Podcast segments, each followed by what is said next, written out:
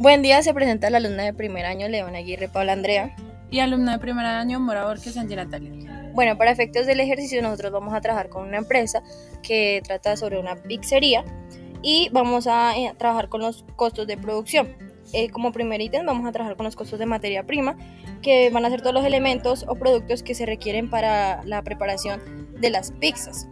En Eh. ellos encontramos las harinas de trigo, salsas, aceites, levadura, agua, quesos, entre otros elementos. Eh, con la mano de obra nosotros vamos a trabajar con el personal y pues los cocineros que van a realizar la preparación de, de las pizzas y como gastos indirectos de la fabricación Podemos encontrar lo que son los pagos de los alquileres del local, los servicios públicos o los elementos que contribuyen con la cocción de los elementos para poder obtener un producto final. y así entregárselo al cliente.